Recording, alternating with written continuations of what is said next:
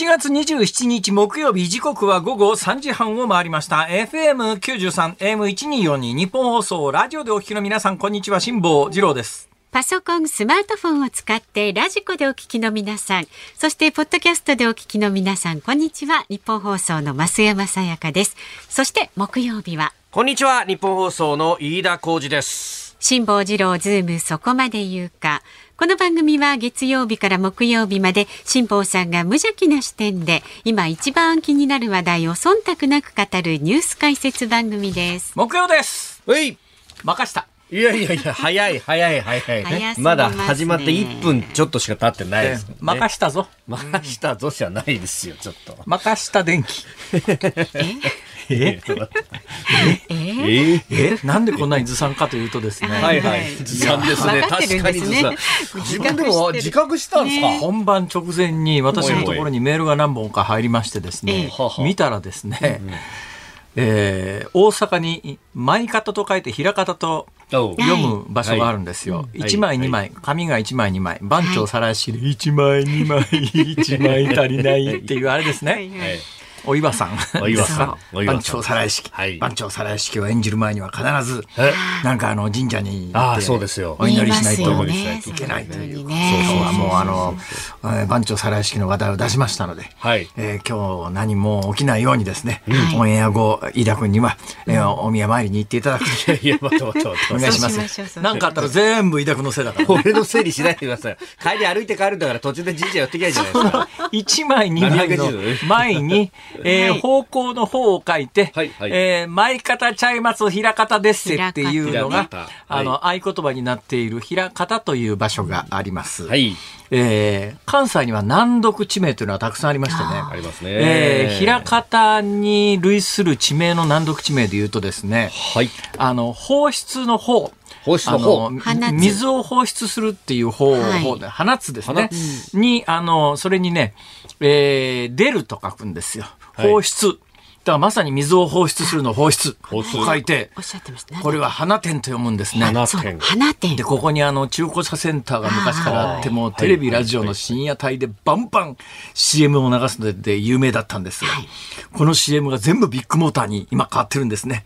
この番組でご説明したように、はい、花店中古車センターという大阪で超有名な中古車センターは いつの間にかビッグモーターに買収されていたという、ね、いかにビッグモーターが短期間に急拡大したかということの詳細であるわけでありますが、他にもですね、はい、あの奈良方面では、帯着物の帯が溶けると書いて、帯溶けとかね。帯溶け。溶ける。はい。うん、これはまあまあ、そのまま、そのまま読めるっちゃ読めるんだけど、ええー、変わった地名があるな。関西方面やっぱり歴史が長いんで、そうですね。えー、難読漢字の地名って多いんですが、はい、まあ、平方もそこそこ、平方はそれでも七夕伝説の発祥地だったり、まあ、七夕伝説の発祥地っていくつかあるんですけどね、そのうちの一つが平方だったりするというそれからあの江戸時代にあの倉湾家船っつって淀川を上がり下がりするする船が有名でこれはまあ上方落語の、えー、題材に結構出てくるんでありますが、その平方というところで、はい本日、本日。最高気温39.8度。そう、はい、そう、これね、今年の全国1位を記録やった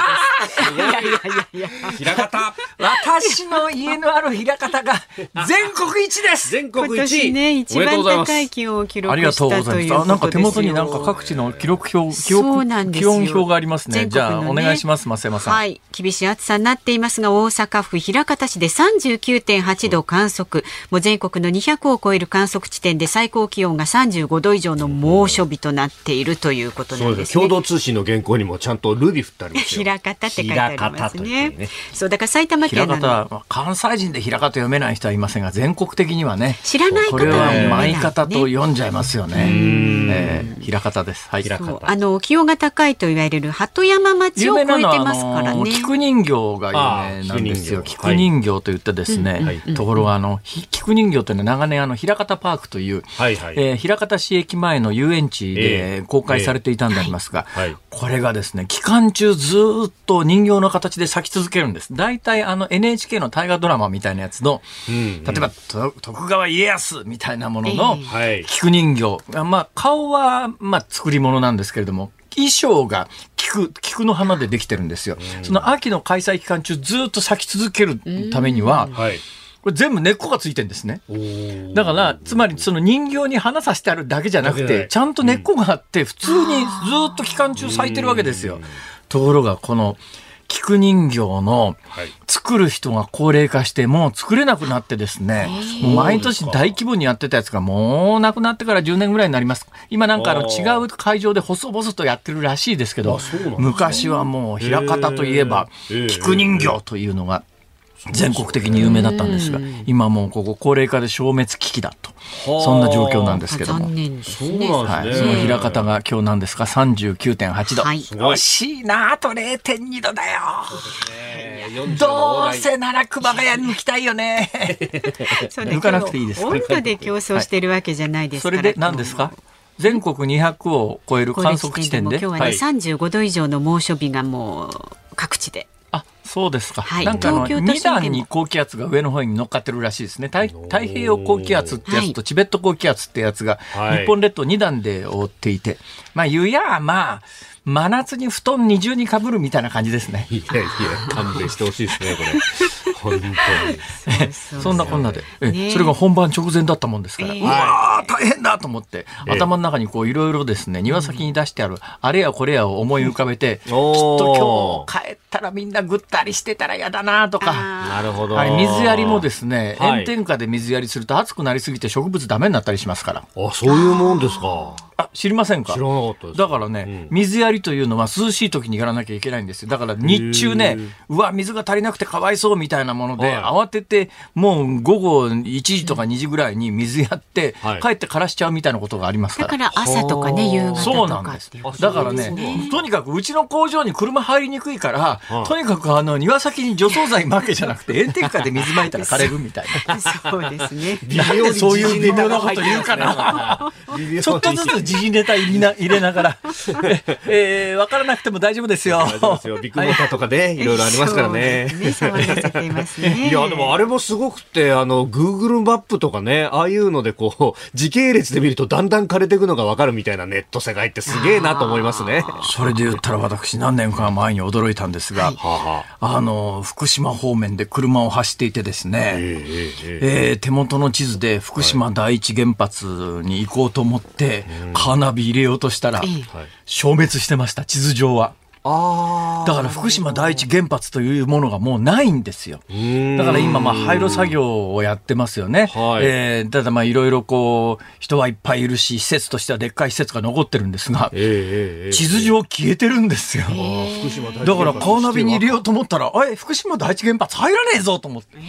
まあ、私は場所何回も行ってますから、場所知ってましたから、この辺と思って行きましたけど、カーナビ入れようと思ったらないって、地図で消滅した街っていう、誰かこの地図で消滅した街というフレーズを使わねえかなと、こう、密かに思ってるんですけど、えー今後使う場合は私の許可を取ってください ちょっね。と待って待って。微妙に利権を主張するのやめてください。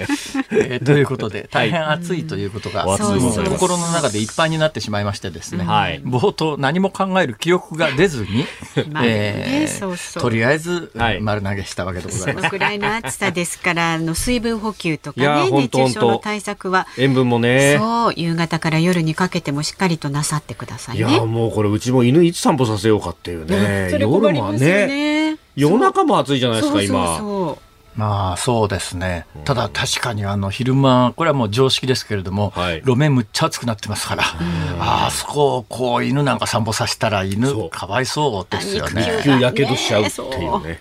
でもね、犬だけじゃないんですよ。私ね何年前かな、それ日本の話じゃないんですけれども、はい。ビルマ、ミャンマという国がありましてね、今、あの、政情不安定でいろいろ揉めておりますが、すね。あのミャンマーというところにですね、えー山の上に金色の巨大な岩があって、ほう。その上に、まあまあ、仏塔みたいなやつが立ってるところが、これ有名なゴールデンなんとかっていうお寺があるんですよ。こうんのゴールデンなんそれ岩がなんで金色してるかというと、はい金箔をみんなで貼り付けるんですね。参拝者が。だから、まあ、縦横2センチぐらいの金箔を、えーそのお寺の境内で売ってて、参拝者がそれを全部岩に貼り付けていくんで、山の上にですね、おっこ、これ、落っこちねえかみたいな、縦横そうだな、5メーター、5メーターぐらいの大きな岩が、金、金色の岩がドーンと乗ってる観光地があるんですが、ここのお寺ですね、はい。えーまあ、仏教寺院で東南アジアの仏教寺院の多くはそうなんですけれども入り口入るときに靴脱がなきゃいけないんですよ。裸足になれって言うんですよ。ところがね、その金色の岩のところに行くまでに、数百メートル歩かなきゃいけないんだけど、下の、まあ、あれ多分大理石かなんかだと思うんだけど、色の濃い大理石かなんかで、あっちっちになっててね、裸足になれっつうんだけど、脱いだはいいけども、もうその辺でなんか、ちょちょまうっていうね、関西弁がありますよ、ちょちょまうじょ、あちちちちちちちなんかそういえばこういう童話あったよな、なんか鉄板の上でこうなんか、無理やり踊らされるようなやつあって、そんな状態で、あちちちちちちちでも不思議なもんですね。はい、毎日そこで修行しているお坊さんは、足の裏が熱くな、分厚くなってるんだと思。足の皮が熱くなってるんですかだからね、平気な顔して歩いてくんですよ。こっちはあちちちちちちちって。そうそう。修行が足り。境内で踊りまくってんのに 平気な顔して歩いてってる人がいるのはあれは驚きましたね。だからね鍛えると人間。なるほど。そうなんですよ。うちの犬も鍛えりゃなんとかなるダメだよそれは。そうは。神道を滅却すれば紐また涼しいそういうわけにいかない。先行こう。はい、そうですね。はい、失礼しました。そういう不毛な会話だな。本当ですね。本当ですよ。じゃあ株と為替でね、締めてください。ピシッと。なんだかんだいつもと一緒っていう。さて、株と為替の値動き、今日の東京株式市場日経平均株価反発しました。昨日と比べ222円82銭高い、3万2891円16銭で取引を終えました。えー、26日、現地時間26日ですね、FOMC、アメリカの連邦公開市場委員会の結果が大方の市場予想通りに、えー、金融市場に大きな混乱がなかったことから、投資家の心理が改善したということであります。えー、また、4、6月期の高決算を発表した銘柄も買われたということであります。まあ、このあたりはね、後ほど、ニュースラッシュの中でも入ってまいります。えー、そして為替ですが、1ドル140円ちょうど付近での取引、昨日のこの時間と比べると80銭ほど円高となっております。ズームそこまで言うか、この後は昨日から今日にかけてのニュースを振り返るズームフラッシュ。4時台は、河井元法務大臣の選挙買収事件。東京地検特捜部が不起訴をちらつかせ供述誘導かというニュースについて。で5時台は共産党が日本維新の会に抗議文を提出というニュースにズームします。番組では今日もラジオの前のあなたからのご意見お待ちしております。メールで送ってくださる方は zoom zoom アットマーク 1242.com 番組を聞いての感想はツイッターでもつぶやいてください。ハッシュタグ漢字で辛坊治郎。カタカナでズーム。ハッシュタグ辛坊治郎ズームでつぶやいてください。では今日のエンディングでお送りするズームオンミュージックリクエストのお題をお願いします。自分だけ足の裏があちっちだった時に聞きたい曲。自分だけ足の裏があっちっちだった時に聞きたい曲。あっちっち。あれ？これものすごい誘導だな。そうです、誘導です誘導ですね。俺はと広島地検か。いやパーソナリティを続けていただきたいんですよ。えー、分かる人だけ笑ってください。人だけですね。ついた小芝居。4時台、4時台詳しくやりますから大丈夫ですね。はい、はい、答え合わせ4時台に。えー、で、あちちは入れますか？いいいですか？曲、OK。あちち？も含め。あ、うん、郷ひろみさん。オッケーオッケーオッケーオッケーオッケー。オッケーオッケー。じゃあ選曲の理由も書いて、ズームアットマーク一二四二ドットコムまで送ってください。お待ちしております。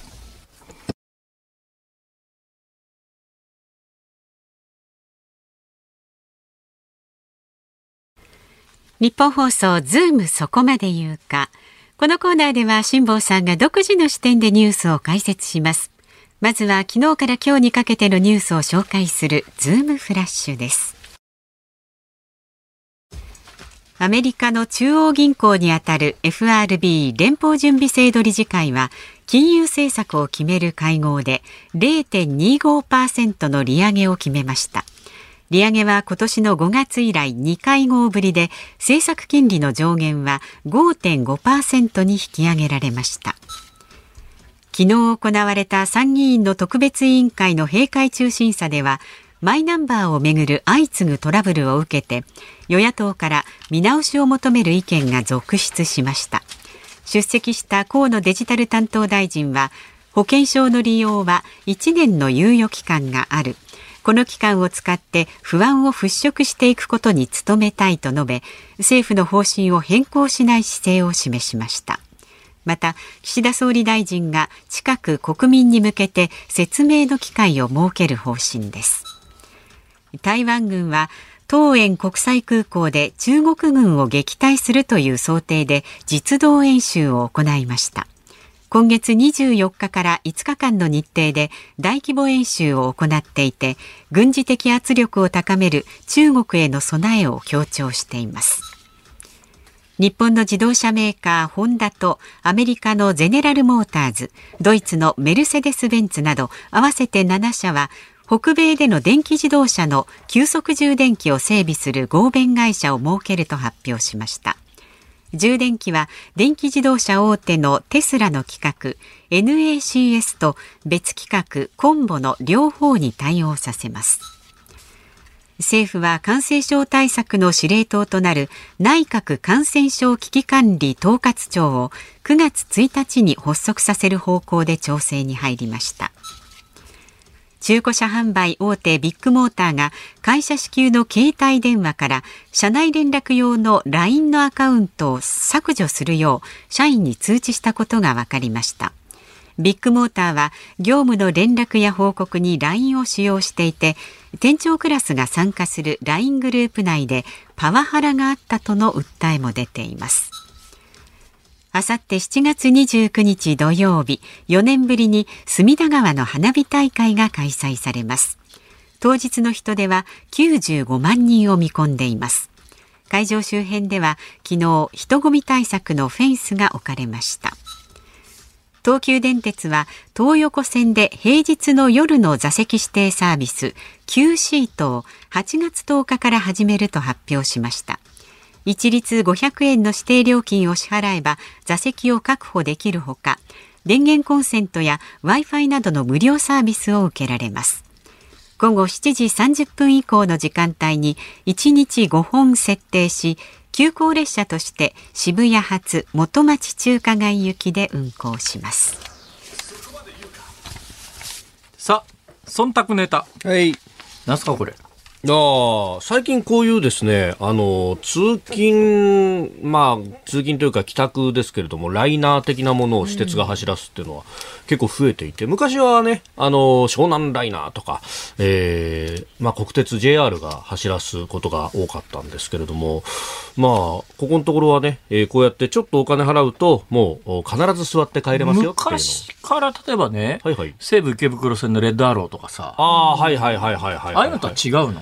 うん、あれは、そうだ、あれはあの、全部ね、平日、まあ昼間も含めて特急列車っていう扱いなんですけど、うん、特急ほどだから料金高くなくて、座席指定券と、だからあ座席整理券とかね、着席整理券とか言うんですけど、まあ、あの自由席だけど、座れる人の数しか発行しませんよみたいな感じで、必ず座れる列車っていうのを仕立てるっていうね、どうしても座って帰りたい人は500円払ってね。ねっていうことですそうですそうですうん。専用列車ができるわけではないの？えー、まあこれ専用列車になるんですけど、はいはい。京阪電車っていうのに乗ってて、そのお金払う同じようにお金払う車両ができたのよ。はいはいはい。ありますね。でそれ以外に、うん、あの朝晩かなんかに何本かその全部の1両1両じゃなくて、はい、全編成、ええ、あの指定席でお金払うっていうやつもできたんですよ。はい、でそれで気が付いたんだけどあそうだったんだと思ったのは、はい、普通に走ってる電車なな電車なのに座席番号ついてんだねあれ。あそうそうついてますついてます。あれ知らなかったんだよ。普通に走って、だけどそれ別にお金取らないやつでも、はいはい、お金取らないやつでも、何両の例えば 5A とか 5B とか。5B とかね。ということで、はい、お金取ってるわけじゃない車両でもよく見たら、うん、座席番号入ってて、はい、将来的にこれ指定席にして金踏んだろ、踏んだくろうとしたら。その言い方はあれですけどね。そう。まあでもそういうことですよ。えー、できるシステムが構築されてるんだと思って、あれ昔から？えっ、ー、とね、特に国鉄は昔からですね、あの、全部が横にこう長いベンチシートとかだと、あの、割り振ってないところも多いですけど、えー、ボックス席と横のシートが組み合わさってるセミクロスってやつはみんなそうです。昔から。なんですよ。えそうなんだ。座席番号ついてるぞと思って、知らずに座ってふっと見たら、あれ？あれ？俺何、何号車の何番の座席？と思って、別に金払ってるわけでもないんだけど、あれ驚いた。最近、最近発見して驚きましたけどね。さあ、乗り物つながりで言うと、はい。えー日本の自動車メーカー、さっきのニュース原稿だと、ホンダとアメリカのゼネラルモータース、ドイツのメルセデス・ベンツなど合わせて7社は、えー北アメリカでの電気自動車の急速充電器を整備する合弁会社を、だからみんな共同で、ものすごくお金かかるし、台数も何万台とかだからすげえ資本がいるので、一社じゃ無理だし、えー多くの会社が共同して、で、これ今、などな7社っていうものすごいざっくりしたニュースで、ここのニュースの肝はその7社がどこかというところにあるわけで、はい。その7社って、詳しく言うと、ヨーロッパ勢は BMW、ベンツ、ステランティス。ステランティスっていうとですね、はい。あまりあの知名度ないかもしれませんが、えーみんなが知ってる名前で言うと、はい。えーフランスのシトロエン、イタリアのフィアット、それから高級車で言うとマセラティとかアメリカのクライスラー、これあの今ステランティスっていう会社なんですよ。だからまあ、まあ、シトロエンもフィアットもマセラティもクライスラーもアメリカだったらクライスラーですね。はい。えーそれからベンツ、ステランティス、キア現代。キア現代っていうと韓国勢ですね。で日本はホンダそれからもうアメリカはもう一つ GM ですね。それから BMW というところが、えーみんな共同で、あの、北アメリカに電気自動車のチャージシステム。そのチャージシステムが採用している充電規格は、テスラの充電規格と、まあ、ヨーロッパで開発されたって、ヨーロッパと北米とでコンボっていうやり方のがあるんですが、CC なんとかっていう別名もありますけど、はい。CCS。ということは、もう一つの充電規格であるところの、はい日本が主導したチャデモが入ってないってことですよ。で、えーすでにここの中には日産は入ってないんだけど、日産は今後北米で発売する車に関して言うとテスラ方式採用するという発表がもうすでに行われております。うん。えーこの中にトヨタの名前が入ってません。もう一つ重要なのは、フォルクスワーゲン。今もう中国ってものすごい販販売に力入れてる、フォルクスワーゲンも入ってないっていうのいうのがあるんですが、日本が開発したチャデモが生きる道は最後の、もし生き残るチャンスがあるとするならば、はい。中国が現在採用している規格の次世代規格にチャデモの親戚みたいなやつを作るという話なんで、うん。それにかけてるところはあるんでしょうけれども、これも少なくとも北アメリカ、ヨーロッパに関して言うと、日本が開発した茶デモはもうほぼほぼ消滅危機に今なっちゃってるという、そういうことがわかる。で、なんでこれ、えー共同でそんな充電システムを作るかというと、今もう北米で主力なのはテスラで、テスラの車はそこで充電すると、その車がどのくらいどこを走ってどのくらいの燃費だとか、全部データテスラに抜かれちゃってるんで、今後電気自動車開発するのにものすごく重要なデータがみんなテスラに集まっちゃってるんで、この7社共同でその手の情報を集めに行こうと。はい。そういうニュースであります。ズームフラッシュでした。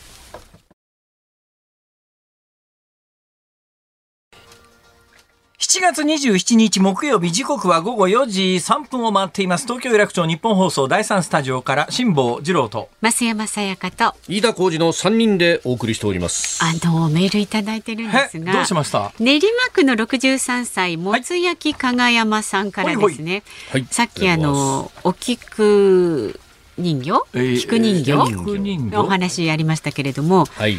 あの中でお岩さんのお話ありましたけれども、1枚2枚。二枚あ、違う違う。平方の平の字が1枚2枚あ、そこからか。はい、そうからそうあの番長皿屋敷のお皿の1枚2枚っていうそう。が、お岩さんと言いましたけれども、お岩さんじゃないですよ、お菊さんですよ、間違えると取り憑かれますよ。ドヒで番長そうか皿番屋敷長皿屋敷はお菊さんおで菊さんお岩さんは四四谷階階段段なだんですよ。四谷と番長って近所じゃない？まあ、まあ近所っちゃ近近所。別の物語ですね違うんです。なんおか、皿は番長皿屋敷はお菊さん？お菊さん。そうで一四谷階段がお岩さんお岩さん。たたられるのは ちょっととりあえず両方お参りにとか飯田君頼みますよ。とりあえず両方じゃないんですよ。とりあえず頼むよ本当に。寒くなってきたよな。これはちょっとちゃんとしとかないといけないですよ。そうですね。失礼しました。お岩さん、お菊さん、ごめんなさい。はいごめんなさいごめん。なさい。俺じゃないよ。あの、たたるんなら飯田浩二。いやまた飯田浩二。飯田浩二。だけに何でもかんでも。俺の何とも連呼するんじゃない。続いて、はい、えー、島根県のうふふさん、45歳女性の方。うふふいいですね。うふふ。えー今日7月27日は結婚記念日で10周年を迎えますと。おめでとうございます。おめでとうございます。私たちには子供がいませんので、いつまでも二人で仲良く過ごしたいと思います。そこで辛坊さんに質問です、はい、いつも賑やかに奥様とのお話をされていますが喧嘩をしたことはないですか？仲良し夫婦の秘訣を教えてくださいそれはですね奥様にアドバイスするよりはその配偶者の方にならアドバイスができますね、私、男性の立場から。えー、アドバイスを、もし、この方、この方女性ですね。そうですね。はい。その方の配偶者にするとするならば、えええー、もう一言です。うん。常に、うん、常に。常に心におっしゃる通りを。おっしゃる通り。イエスマンになるってことですか？おっしゃる通り。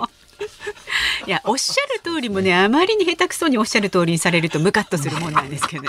カチッとくるもんです、ね、めんどくせえな。いいじゃねえかおっしゃる通りなんだから。納得してないでしょみたいな。そうそうそうそうそうはあ、えー、そうですか、まあ、うまくねおっしゃる通りをやっていただかないとねどうですか飯田君とこは？いやいやおっしゃる通りですよ。常に平謝りでと。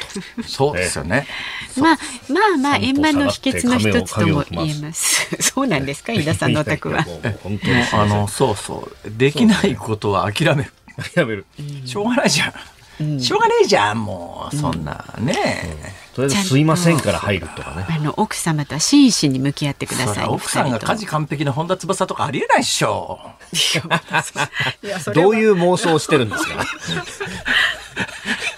だったら何なのって言いたくなりますけど、ね、だったら。何よっていうことを、ね、失礼しました。失礼しました、えー、今日機嫌悪いいやそんなことないですなんかありましたか？大丈夫です大丈夫です。大丈夫です。かどうもすいませんでした。はい、うちだ。とりあえず謝っていやなんで それとりあえずそうだとりあえず とりあえずおっしゃる通り。おっしゃる通り。はい、えー、じゃもう一つ、神奈川県藤沢市68歳の全馬場さん先日モノマネのクオリティを上げるために河野さんに会いましたね飯田さん。ぜひ辛坊さんにご披露してそういえばなんか河野太郎さんと河野太郎さんにインタビューに行ったのの番宣を聞いたんですよ、おおありがとうございます。飯田浩二君が河野太郎さんのところにインタビューに行った番宣を聞きながら、はい、おいこれは本物か？一人芝居どっちだおい？どっちだ？一人でやってんのか？芝居じゃないですよ。ちゃんと河野大臣来てくださいましたからね スタジオに。あスタジオに、ええ、素晴らしい。いやあのね思ったよりも声が高くないんでますます真似が難しいなと。見てたんだやっぱり。いやすごい悩悩んでるんです最近。ああでもちょっとぐらいはクオリティ向上しました？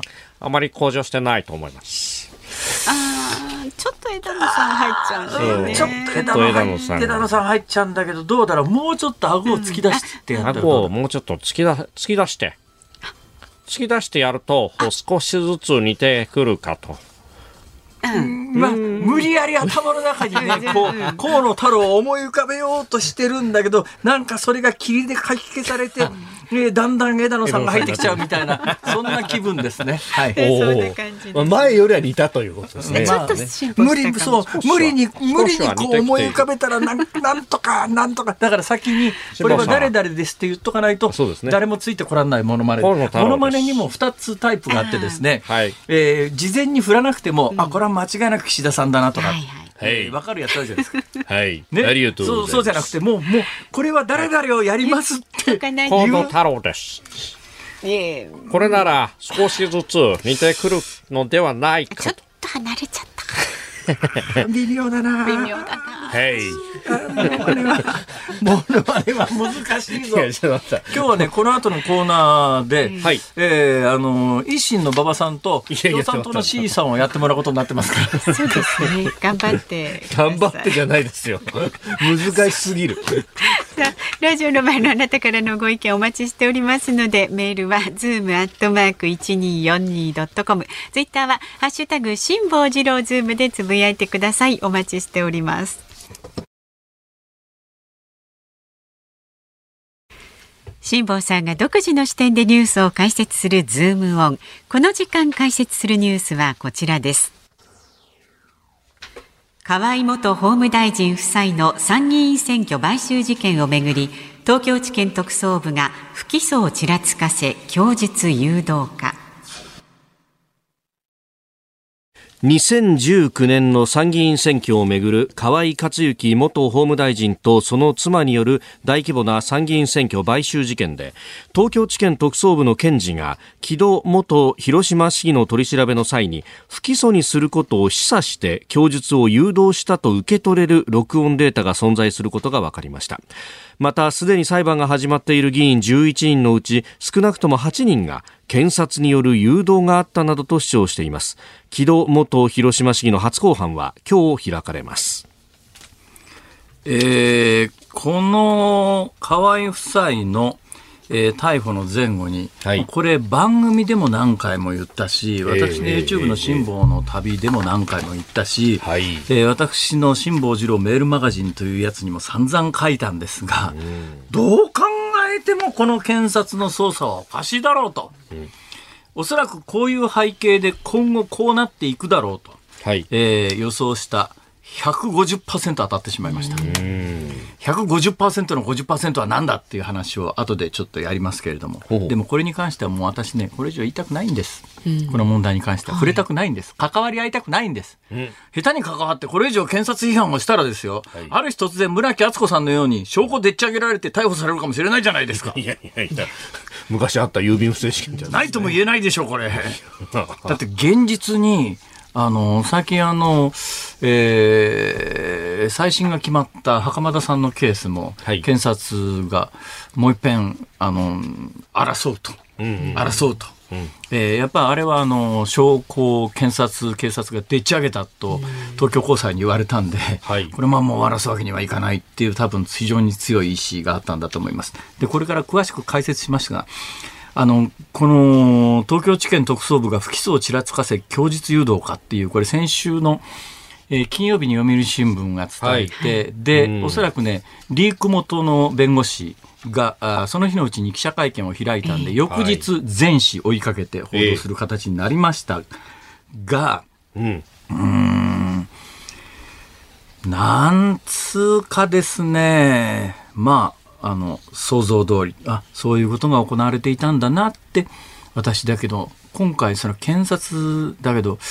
なんか一部の検察官が暴走してやりましたということでは決してない。あの広島の事件というのは、全国から検事が、あの、行ったんですよ。なんつったって、取り調べの人数が、はい、えー、とにかく金を受け取ってたのが100人ですからね、100人取り調べるって言ったって、1人の検事じゃ無理なんで、もう検察が組織的に人を送り込んで、結果的に金を受け取った100人全員、検察の判断としては不起訴にしちゃったんですよ。だこれは一人の検察官が暴走してやりましたということではなく、はい、検察が間違いなく組織的にやってます。組織的にえー、河合夫妻を有罪にするために、えー、金を受け取った側は、うん、君たち、あの、とにかく、えー、もうとにかく、あの、金は賄賂で受け取ったんだろもう賄賂で受け取ったって言えと。ね。賄賂で受け取ったと言ってくれりゃ、もう受け取った側はもう、あの、起訴しないから。無罪方面だから。もう間違いなく当時そういう話をしていただろうというふうにこの番組で何回も当時言いました。はい。だけどね、メディアの責任大きいなと思うのは、私ごときだって事件の構造が鮮明に見えるわけですよ。うん、現場の記者はみんな見えてたはずなのに、えー、それから2年も経ってから今頃だよ、はい、なんかスクープみたいに、まあ、まあおそらく弁護士からのリークだけども、うん、この弁護士がリークしてきた話もひどくてですね、うん、なんで弁護士がマスコミにリークしたかっていうと、これ多分ね、弁護士としては、隠しマイクで、その、誘導されてるところっていうのは、裁判所に提出して裁判で争うつもりだったと思うんだよ。だけど、だけど、はい、えー、検察が、その、任意の供述調書、証拠申請してこなかった。簡単に言うと。で、まず、まず、まあ、大前提の知識として、金を受け取った100人は、全員検察は、全員一人残らず無罪方面にしたんです。不起訴にしたんです。はいで、金を払ったっていうかもう、おそらく構図から言うと払わされた、ね、払わされた、あの、河合夫妻は、有罪に持ち込んで実刑食らわしてっていうところの、そのために金を受け取っ、どっちが悪い金、脅し取られた、言うようにして金払ったのと、受け取った側と、受け取った側無罪方面だぞ。おかしくないか、そもそも。で、100人無罪方面。で、さすがに検察審査会っていうところが、はい検察審査会って何かというと、市民の意見でやっぱり、あの、基礎便宜主義っていうんだけど、誰かを犯罪者として起訴するかどうかの全権は検察官だけにある。検察官に委ねられてる。だから検察官の腹一つで、こいつもう裁判しないと、検察官が決めたら裁判しない、裁判始まらないと。それじゃおかしいだろうということで、検察審査会っていう市民の意見を入れましょうと。昔はこの検察審査会で何を決めたって、一切法律的効果はなかったんだけど、これじゃひどいよねっていうんで、もう、ものすごい多数で、検察審査会で、えー、1回じゃなくて2回、もう起訴、起訴すべきだろ、これはって、検察何やってんだっていう議決をした場合には、起訴相当っていう議決になって、強制起訴になるわけですよ。はい。強制起訴。で、今回、100人の無罪方面になった人間の35人が強制起訴っていう市民の判断だったんです。ところが検察立ち悪いのはですね、大半を、あの、略式起訴って言って、正式裁判始まらないで、罰金払ったら終わりにしちゃったんです。罰金払ったら終わりということは、法廷で何かを追及するということにならないから、一切その証言が得られる可能性はゼロですよ。で、罰金払って終わりと。だけど、そのうちの一人がですね、今回まあニュースになってるこの木戸元広島市議っていうのは、はい。俺は誘導されて喋ったんだと。ね。で、その時に検察は起訴しないって言ったから喋ったんだと。そう言ったんだと。だけどあれは嘘だったんだと。で、全部録音もあると。えー、ほいで、略式起訴は納得できないと。だから正式裁判してくれと。俺の主張を聞いてくれと言って、検察は略式起訴にしたやつを、その被告が略式起訴で罰金払って終わりじゃなくて、あの、正式裁判を求めて、正式裁判やることになりました。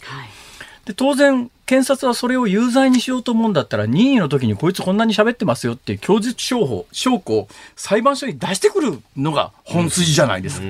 ところが検察はそれをしなかったんです。供述証拠を出してこなかったから、弁護側としては検察が供述調書を出してきて、こいつ取り調べの時に、あのー、賄賂で金を受け取ったって言ってますよっていう検察が証拠を出してきたら、いや、この証拠は、あのー強制的に言わされたものですっていうのを、録音があるから録音テープを出そうと思ったら、検察がその供述調書すら出してこなかったので、裁判所は対抗するために出すべき録音を証拠採用しなかったの。ね。で裁判でも出てくる可能性がなくなっちゃったの。そうすると弁護士は手元にこの、ゆ明らかに誘導された証拠があると。でもこれ行き場に困ったっていうか、だったらまあマスコミに出すっていうんで、先週末出してきたという構図ですよ。はい。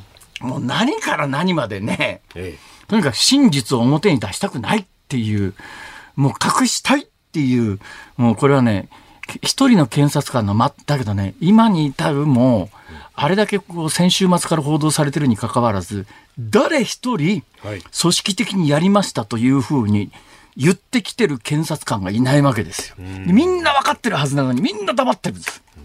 一人の内部告発もない。で、マスコミも多分、あんまり面白いネタじゃないし、特にテレビ的には面白くネタ、ないネタ、面白いネタでもないから誰も報道しないで、これもうシュシュッと潰れて。だけど、ちょっとこれはまずいと思うよ、この、このあり方は。検察の腹一つで、まあ、河合夫妻にしたところで構図から言うと自民党の地方議員って中央から金もらって、っていうか議員から国会議員の候補者から金をもらって選挙運動をやってるっていうのは、この事件があった後、内部告発で地方で出たことがあったぐらい、この、この事件の前だったら相当一般的にやってた話で、このケースも実はその金をばらまいた時期と選挙の時期がかなり離れてるんで、はい従来の判例から言うと、有罪立証するのはかなり難しいなっていう案件だったんだけど、これ一番最初週刊誌報道。なんでこれ週刊誌報道が出たかというと、あの、もともとあそこは参議院で現職で再選されて次目指していた人が岸田派の参議院議員はい。とある人です。はいとある岸田派の参議院議員。えーで、自民党の候補が一人なら楽々当選なんです。ところが安倍派がはい。連れてきて立てたのが河合案里っていうこの元法務大臣の奥さんです。はい。ね。そうすると、岸田派のその人としては、たまったもんじゃないわけです。それで、後で明らかになるんだけど、河井派さんのところの陣営には1億5000万ぐらい金が渡っていたんだけど、その岸田派の候補には、その10分の1ぐらいしか金がいってなかったっていうのがあって、結果的に選挙やったら、だからやっぱり金ばらまくのがいかに効くかって話なんだけど、河合案里が当選して、その岸田派のずっとなんその広島選挙区で通ってきた人が時点で落ちたのね。うん。で、まあ、まあ、私の感覚で言うと、まず間違いなくその落ちた側が週刊誌にネタ売ったんだと思いますが、それで大騒ぎになって、そこからもうテレビのワイドショーでガンガン報道が始まって、検察としては世論に動かされる形で、これだけ世の中で騒いでる人間は有罪に、どうやったってしたいけれども、従来の判例からするとこれは有罪にならないと。どうするんだと。金もらった側に、とにかく、私は賄賄でもらいましたって、100人言うや有罪だろうっていうので、証言書き集めて、その証言書き集めるときに、あのね、賄賂でもらったんでしょ？もう賄賂でもらったと言ってくれりゃ、あなたは、あなたはもう無罪方面だから。飯田君、はい、このやり口はあまりにひどくないか？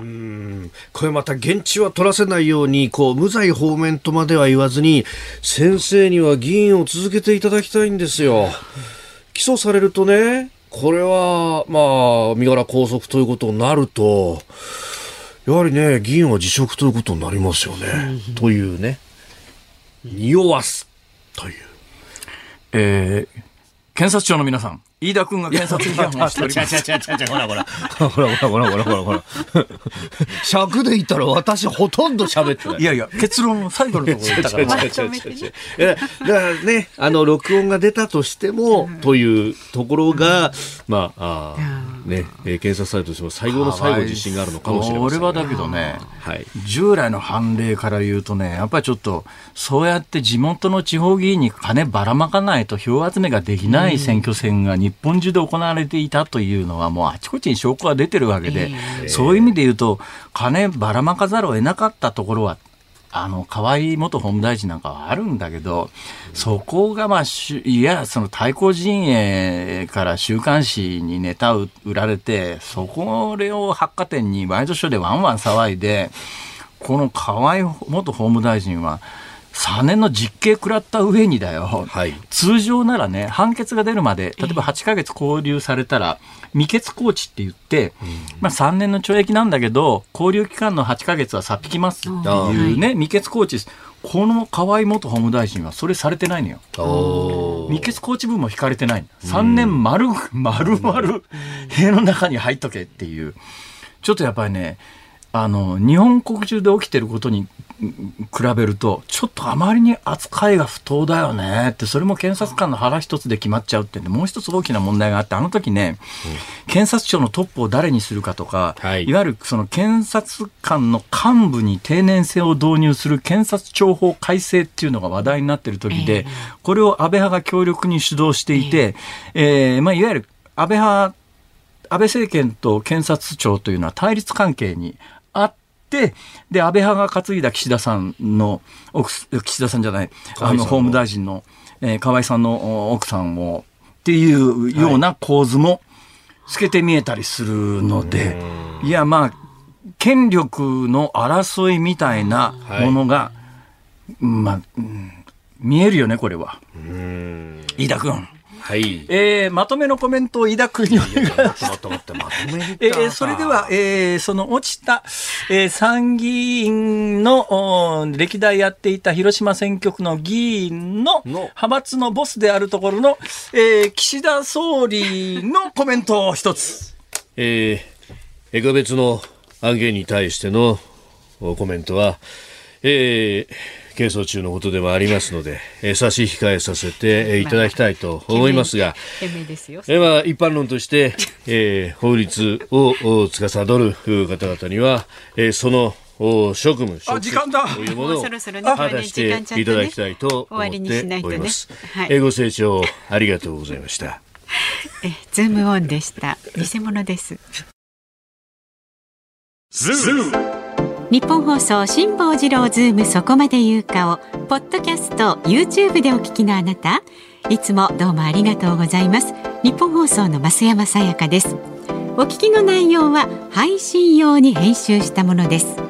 辛坊治郎ズームそこまで言うかはラジオ局日本放送で月曜日から木曜日午後3時半から毎日生放送でお送りしています。番組はラジオの FM93 AM1242 に加えてラジコでもお聞きいただけます。ラジオラジコではポッドキャスト YouTube 版にはないコンテンツが盛りだくさん。アトムさん吉田由紀ちゃんの中継企画。さらに辛坊さんが夕刊富士の気になる記事を解説するコーナー。そして辛坊さんが聞きたい曲をお送りするズームオンミュージックリクエストなどラジオラジコでしか聞けないあんなことやこんなことがいっぱいです。ポッドキャスト YouTube を聞いた後はぜひラジオラジコで辛坊治郎ズームそこまで言うかをお楽しみください。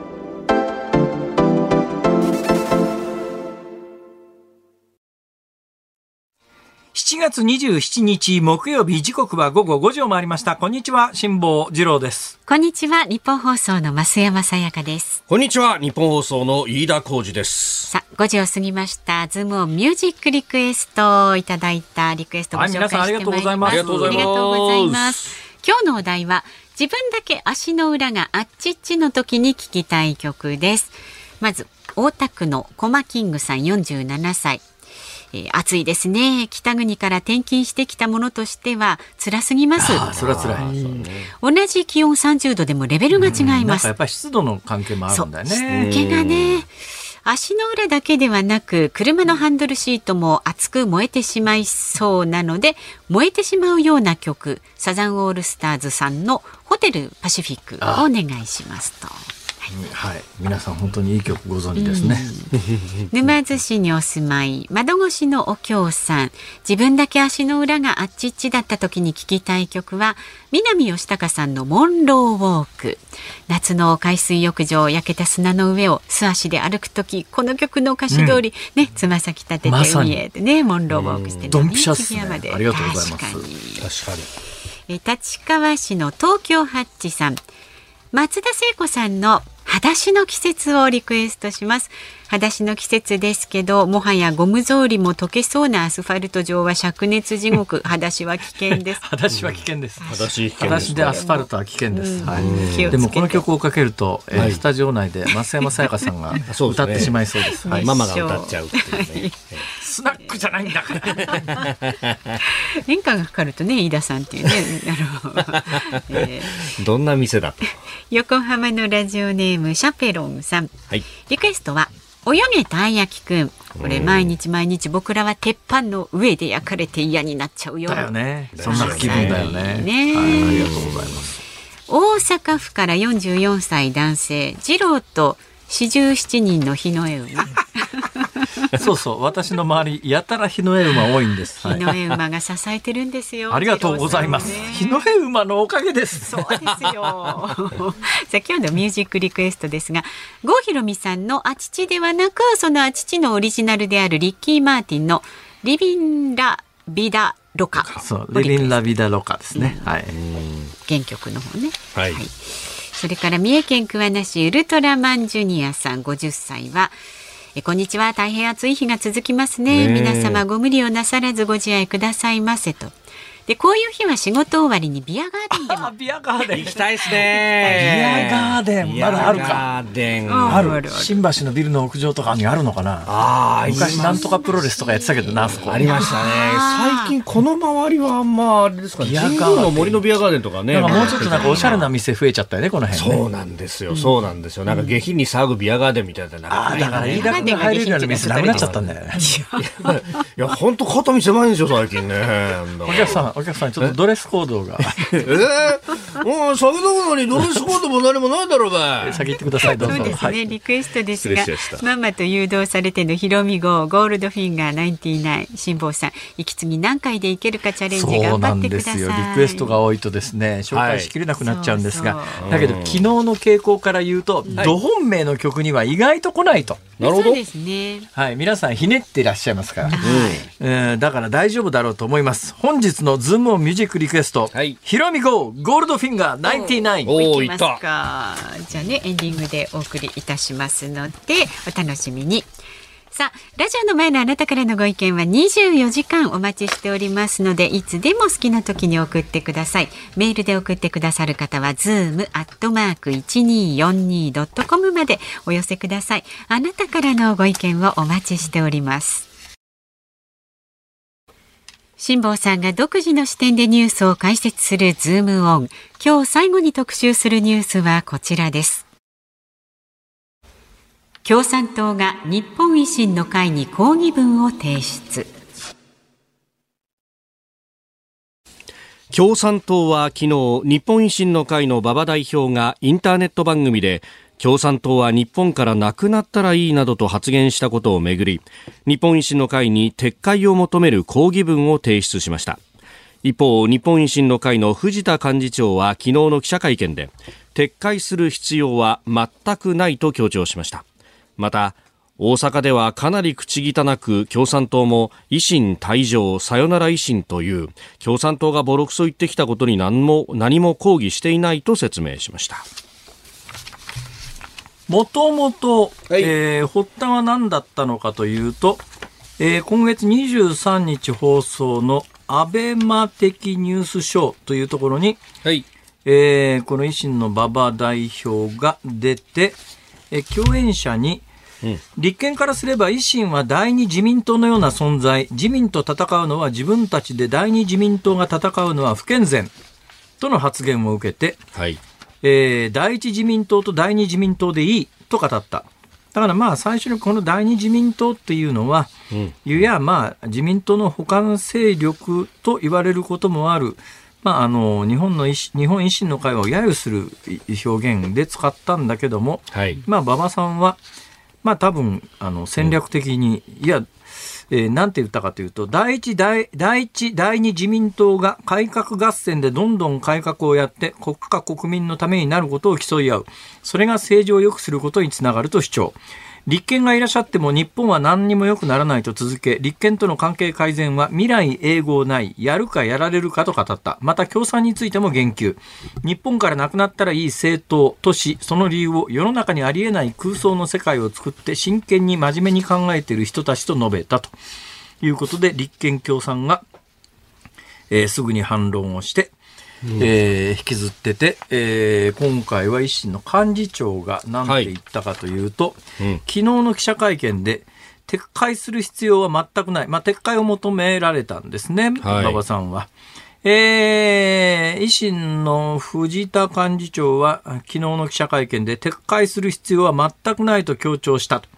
維新の本拠地の大阪ではかなり口汚く共産も維新退場さよなら維新という私たちは共産がボロクソに言ってきたことに何も抗議していない、うん、えー、共産は党内から異論が出れば除名してしまうようなガバナンスの政党だ。撤回する必要は全くない、えー、さらに 馬場さんはですね、はい。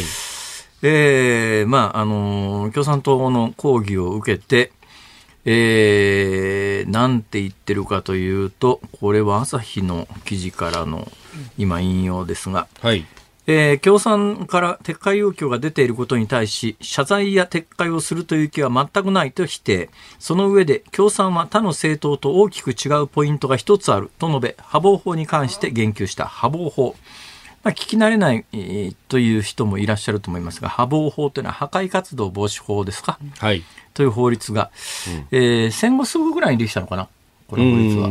そのはず、えー、菅義偉内閣は2021年、これも朝日の記事からの引用ですが、2021年共産について破防法に規定する暴力主義的破壊活動を行った疑いがあり、現在でもこの認識に変わりはない。現在においても破防法に基づく調査対象団体である。まあ、共産党がね、はい、とする答弁書を決定している。馬場氏の発言を受けて、共産の小池書記局長は急遽会見を開き、全く的外れな攻撃と指摘、公安調査庁の調査では暴力による破壊活動の事実は確認されていないとし維新は暴力革命などという破綻済みのデマに基づいて危険な政党だと攻撃することは慎むべきだと反論したと。いうのが一連のニュースの流れですね、はい、一連のニュースの流れであります。はい、えー、という一連のニュースの流れをここで延々説明して、はい、説明しながらつくづく思いましたけど、ええ、どうしました？こういう発言ってさ、うんうんうん。あの、事実関係が違うっていうケースにおいては、はい。ね、えーいや、あなたの発言のこことここが事実と違うよと。うん。この事実のち、事実と違うところは、例えば、まあ、共産党が破破防破壊破防法の監視対象になっているという事実がなければ、いや、そこの事実は違うよと。事実一つ一つ違うということは、当然、うん主張すべきなんだけど、そうじゃなくて、単にその、俺はこう思うとか、うん。いうことって、いや、まあ、事実の違いは一つ一つ詰めて訂正をさせるというのは当然必要なことなんだけど、いわゆる感想とか論評に関して言うと、はい。いや、俺はこう思うっていう話に関して言うと、もちろん抗議する権利はある。ええ抗議する権利はあるんだけど、ん抗議しても話がどんどん、まあ、膨らんでいって、場合によったら、あの、抗議される側の思うツボというところにはまっていく可能性もあって、い今、延々これ、朝日新聞等を中心に、記事を引用しながらここで喋って、要するに、まあ、こういう報道が今週行われてますということをここで単にしゃ、あの引用しながら喋ってるだけなんだけど、はい。これって決して共産党の得にはならないんじゃないのかなと思ったりするんですけど、どうでしょうか？ちょっと、まあね、馬場さんからすると、こうやって見出しになるようなことを言って、で、それが実際話題になってるっていうのは何かこう。いや、だってさ、あの、確かにね、えー確かに馬場さんの発言、一連の発言、こうやって紹介することで、はい。えー共産党の支持者の皆さんは、やっぱり維新に対する怒りを膨らますのは当然なんだけども、はい共産党の支持者でない人たちはどうかというと、あそういう発言で揉めてるんだとしか。それ以上の感想はなかなか持てないかなという気がするのと、私今これ伝えながら一つ思い出してることがあってですね、ほうほちょっと前になりますけれども、う。はい。アメリカ大統領のバイデンさんという人がいるわけですよ。はいはいはいはい。ね、よくここであの、えー、海野さんという方が出てきて、はい。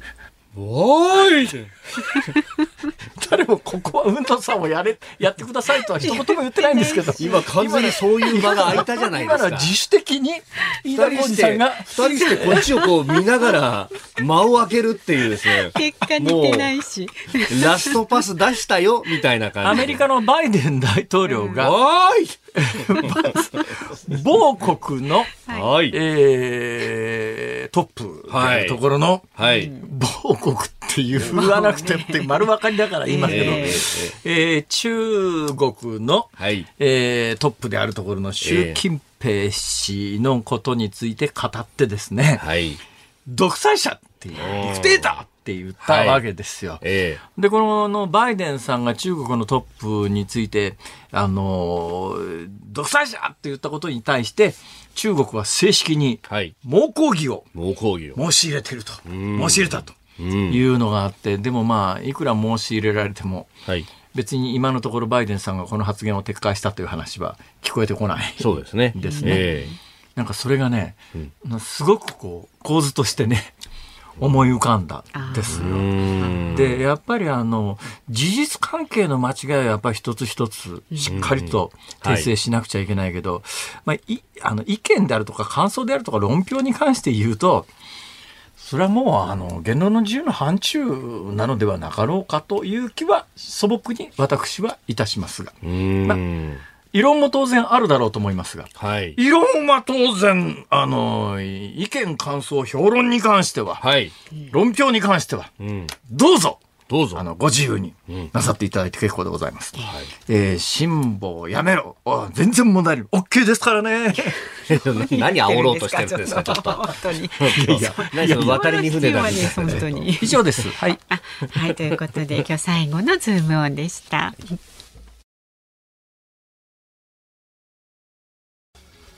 ズームオンミュージックリクエストお送りしているのは、ウルトラマンジュニアさん、天然よっこママさん、ミサトリュウさん、小田原のゆきさん、ヤクモさん、ヘイヘイさん、ケチのことはケチにとえさん、空山ちゃんさん、前浜太郎さん、恵比寿の黒生さん、スケさん、サーキットの羊さん、影丸さん、梅干し小僧さん、サンキュー40回さん、エビーロボタンさん、足立のマッソンさん、エイクロスケさん、紅のチャーシューさん、ネックからのラジオっ子さん、キアヌママさん、ゆちねさん、砂混じりのたっちゃんさん、ナイスライスさん、ゆこぺこりんさん、25人の過去最多ですね。皆様からのリクエスト、郷ひろみゴールドフィンガー99。リクエストありがとうございます。平方39.8度の日にふさわしい曲を皆さん本当にありがとうございました。一応お送りしました。さらに気温が上がるよ。この歌詞よくできてるよね。もともとリッキー・マーティンのリビン・ラ・ビダ・ロカっていうね。ね、そこからこの役を当てるってね。はいあちちその日本語の役は、これ、あ、あ、カン・チンファさんの作詞家。そうなんです。すげえな、これ。すごいっすよ。さあ、お聞きの日本放送、この後5時30分からはショーアップナイターです。甲子園球場から阪神対巨人戦、解説、掛布正幸さん、えー、そして鳥谷隆さんでお送りいたします。はいね、明日の朝6時からは。はい。飯田浩二の OK 工事アップ。コメンテーターは、総実総合研究所チーフエコノミスト、吉崎達彦さん、半兵衛さん。まあ、あ今週はあ中央銀行のね、政策決定会合ウィーク、中銀ウィークでありますんで、その辺の解説だと思います。はい。その後、朝8時からは私も出ます。春風亭一之輔さん、あなたとハッピー。明日ね、7月28日は何話の日ということで、メッセージテーマが、あなたの大阪物語、大阪エピソード。番組がひどい関西弁で埋め尽くされそうな予感がいたします。待っとるで行こうか待っとるでうわちゃー あそしてズームのね月曜日のゲストなんですが東京工科大学教授でスパイ研究の第一人者の落合浩太郎さんお招きいたしますはい。辛坊治郎ズームそこまで言うか、ここまでのお相手は辛坊治郎と、増山さやかと飯田浩二でした。来週も聞いてちょうだい